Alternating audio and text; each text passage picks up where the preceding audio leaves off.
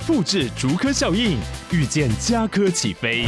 嘉义花园造镇新案 AI 世界城隆重登场，马上把握与嘉科最近的距离。嘉义科学园区无人机产业聚落，华泰名品城打造高铁 Outlet，故宫南院长庚医院县府生活圈 AI 世界城二到三房抢先预约零五三七一七五五五。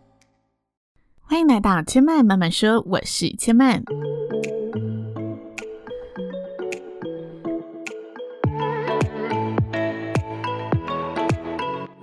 目前频道在 Apple Podcast、Spotify、KKBox 以及 Google Podcast 都听得到。喜欢的朋友欢迎帮千嫚订阅并留言评论，让更多人可以认识千嫚慢慢说喽。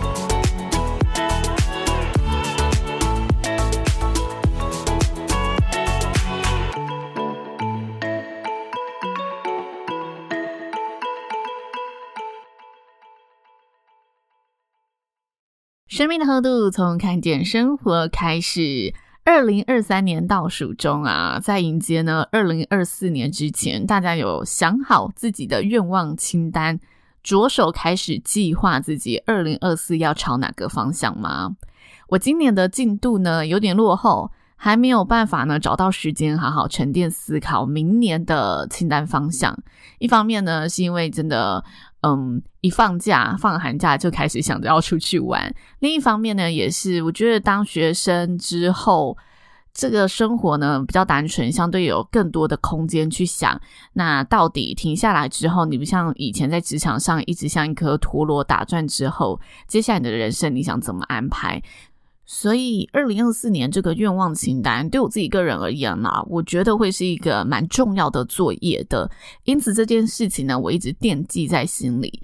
那在这年末之际呢，其实我也很喜欢问朋友这个问题，就是你明年有什么新的规划，还是新的想法？但是呢，我身旁有一派的朋友，他们是务实派的朋友，他们认为呢，思考新年愿望清单，其实好像就只是一件。纯属仪式感，然后让自己过过节感到开心的事情而已。为什么他们会这么觉得呢？我问了之后，他们觉得其实你要做任何事情，随时都可以规划嘛。那你会等到年末再来规划，然后大部分的人，他们所认识的朋友规划完之后，这一年呢，通常没有落实的朋友是比较多的，所以他们就觉得这一切事情。这一件事情，这一切都很不切实际，这样子。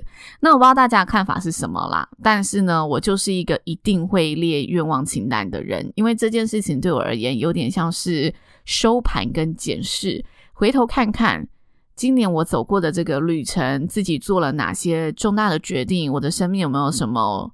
嗯，突然的转折等等，然后这些重大的决定对我而言发展成什么样子，发酵成什么样子，是我期待的方向吗？这是我在年末会去问自己的问题。那接下来呢，我回顾完沉淀之后，我会再来想想后，接下来有哪些可以继续保留。所以其实我有一张清单，上面是写着我从我大概是从二零一六年开始做这件事情了。就是大概是我开始自己出来接案的时候开始做这件事情，所以我有一张单子，上面就真的写着我二零一六年我觉得我做的呃比较大的转折跟决定的事情有几件，然后二零一七年有几件，二零一八年有几件。那现在回头看，我觉得这记录是蛮有趣的，因为在疫情那一年，我真的是几乎停摆，我觉得我那一年时间不知道被偷去哪里了，真的没有做出什么太大的决定和转折。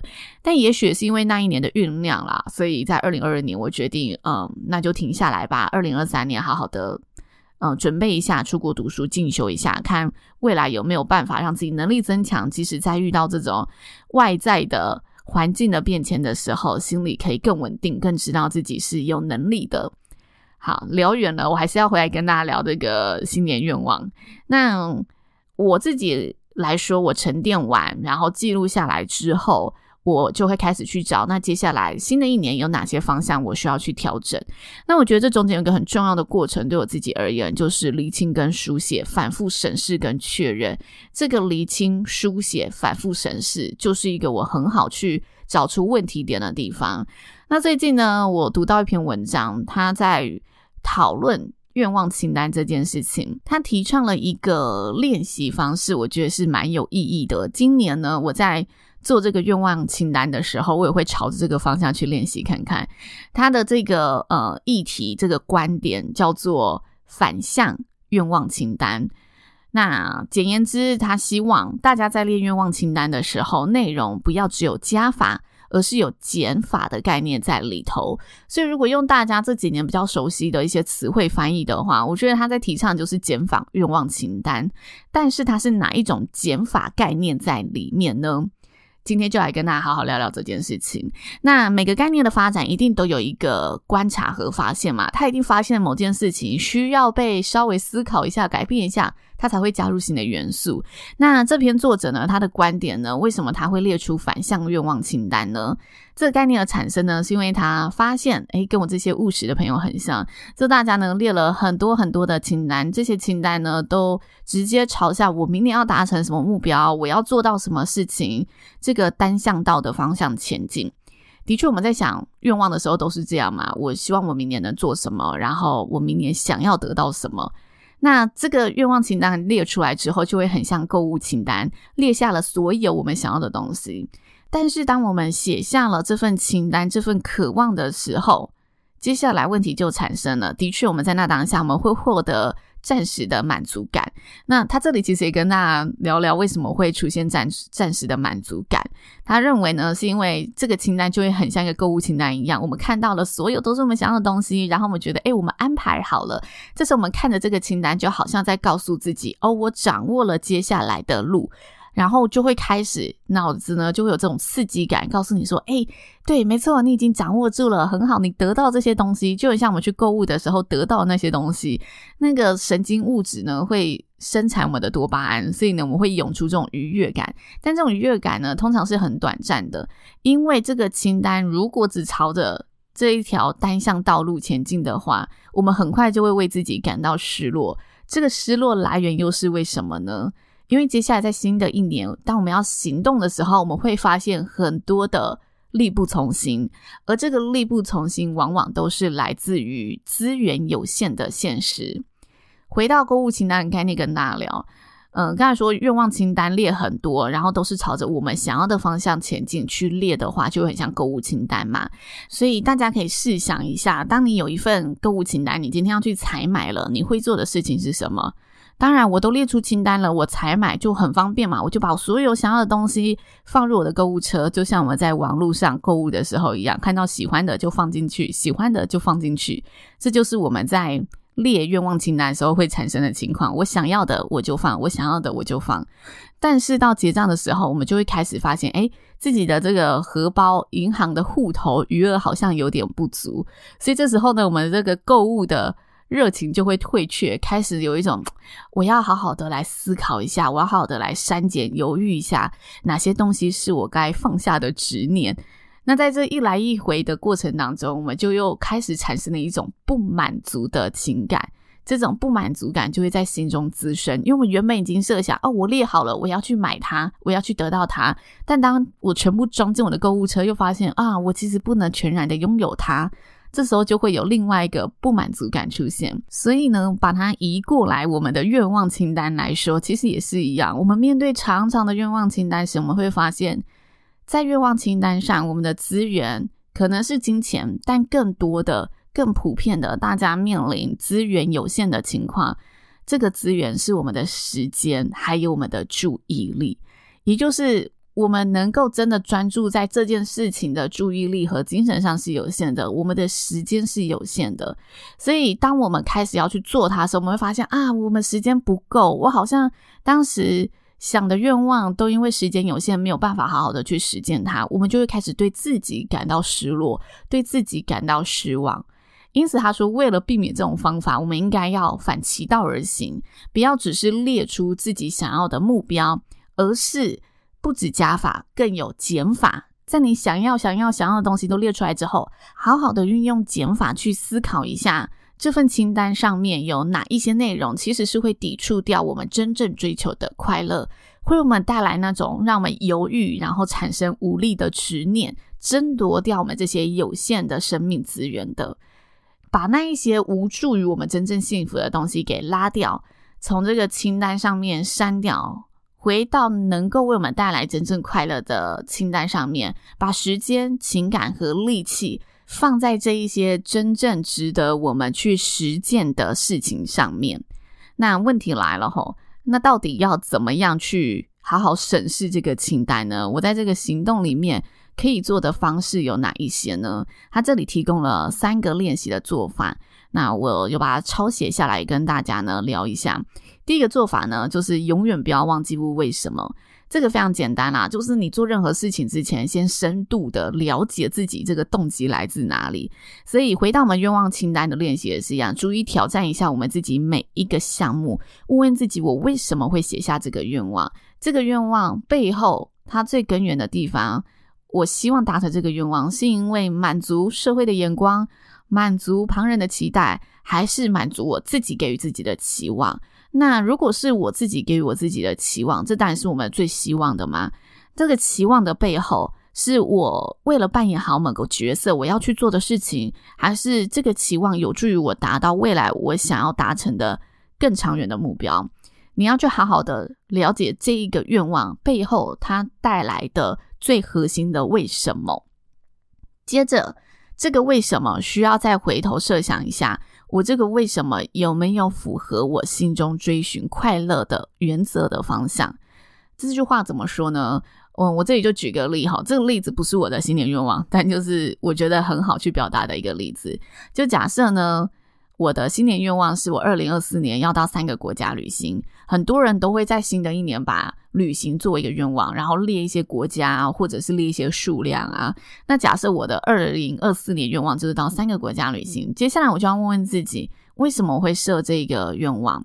那我发现啊，我设这个愿望呢，是因为我二零二三年呢去过了两个国家，我希望我接下来人生更进步嘛，我可以有能力去更多的国家走走看看。但这原因还不够，为什么我会觉得更进步是去更多的国家？我要再深入问自己一点：我花费更多的资源去多一点的地方，真的是我所追求的快乐吗？是的话，为什么我认为是？这吻合我哪一项想追求的人生价值？那我可能会发现，其实我问自己之后，我内心想追求的，我想要在这一个项目所达成的是。我希望我可以跟我爱的人一起去体验不同的文化，创造不同的回忆。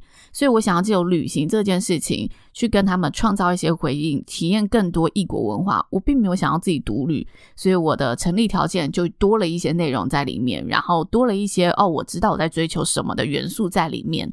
那接下来其实去几个国家就不是我的愿望方向了，因为对我而言，重要的是可以跟爱的人。家人或者爱的朋友一起去体验文化，创造回忆嘛。所以我想出国这件事情成立，我想去更多地方走走看看成立。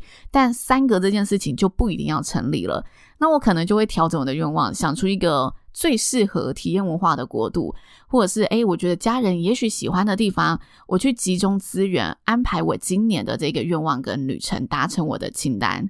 这是一个例子嘛。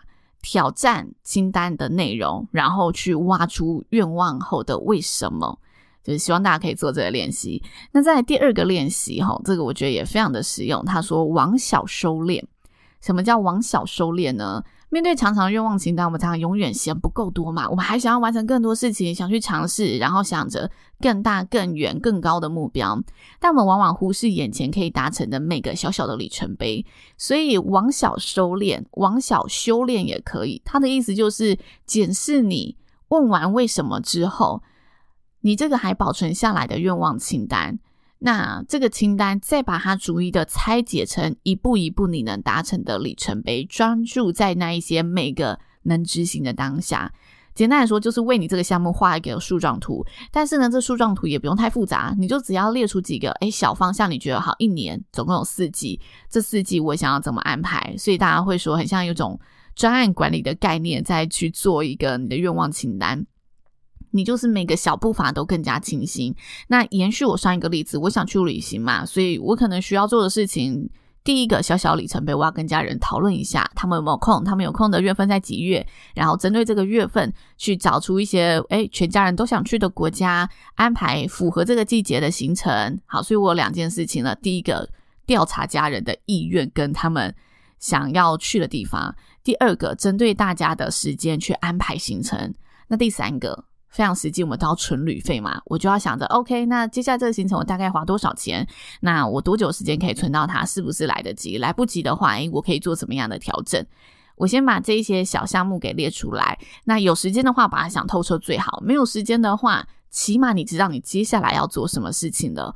当你在下一年要前进的时候，你看到这一份清单，你会在有时间的时候就去把这一些东西给填满，因为你更清楚你每一小步需要思考跟努力的是什么，更清楚你每一小步为了的目标是什么。所以，当我们在执行那一个当下的一小步的时候，我们可以更踏实，然后更知道我这个小小里程碑所获得的快乐背后等着我的更大的快乐是什么。这是第二个，往小收敛。先不要一直看着我列了之后，我下一个要打的更远大的目标是什么，而是把这个小的慢慢一步一步的做好。自然，当我们达成了，我们真正有更多的时间，我们就会去想：诶，也许我提早，我六月我就完成了跟家人的旅行，诶，我还有一些旅费耶，那是不是家人还有一些时间？也许那个时间点，我可以再列今年，我也许可以再去第二个国家的这个愿望目标，再把它加进来。这是第二个练习。好，那第三个练习呢，叫做把眼光放在对的地方。列出愿望清单最大的好处就是让我们新的一年更有方向嘛。像刚刚说的，我们可以把有限的人生资源、时间、精力花在值得的事物上面。那要怎么确定这件事情是值得的事物呢？当你做了第一个练习跟第二个练习之后，接下来我们要再回头检视，排出事情的重要性。这个事情的重要性又要怎么决定呢？非常直接的方式，他这一篇文章呢用了一个很直白的说法，就是传统愿望清单的作用就是确保你不会在生命的尽头中喊着“我还没有准备好这一切，我还想坐上热气球”。为什么他会用热气球呢？因为他说在二零一七年的时候，坐上热气球是大家愿望清单当中的。排行第六名，就有调查显示，大家共同的愿望清单当中会出现什么？坐上热气球是二零一七年的第六名。所以呢，他用这句话来告诉大家：哈，在检视我们愿望清单的时候，如何把眼光放在对的地方？你就直接思考嘛，哪些事情是你如果没有完成，你会觉得人生不够圆满的？去把这些事情排序出来，列出你觉得，诶，你现在做到它，你会得到最大满足感的。你现在做完它，你会觉得啊，你人生此刻是最圆满的那件事情，就是你需要先把它往前排的事情。在这个生命资源有限的情境里面，我这辈子最想做什么？以这个角度去看你的清单，自然而然这个重要性就会浮现，就可以帮助我们把眼光放在对的地方，做好准备，展开新的旅程。这三个练习，我不知道大家听完的想法是什么？那我觉得啦，这三个练习其实每个概念都不是什么太新颖的概念，但是当它三个一气呵成的把它用在愿望清单上面，然后循序渐进的让你不只是先删减，先问为什么，然后更回头审视，再次的重新排序，我觉得这个整个练习下来是的确对我们的。未来方向都可以更有帮助的，所以如果你是列完二零二四年愿望清单的朋友，试试这个方法，我相信一定会有收获。那在告别二零二三之前呢，我想我也会好好用这个不只有加法也有减法的反向愿望清单去反复的思考，我二零二四年想要往哪个方向。无论如何，祝福大家在新的一年里都能把我们有限的力气、有限的。情感放在吻合我们想追求的人生价值上，得到我们最大的快乐。那今天是二零二三年的最后一集节目，谢谢大家二零二三年的支持。二零二四年新年快乐，然后也希望大家可以持续收听千嫚慢慢说喽，千嫚慢慢说，今天就说到这里了，明年再来听我说喽，拜拜。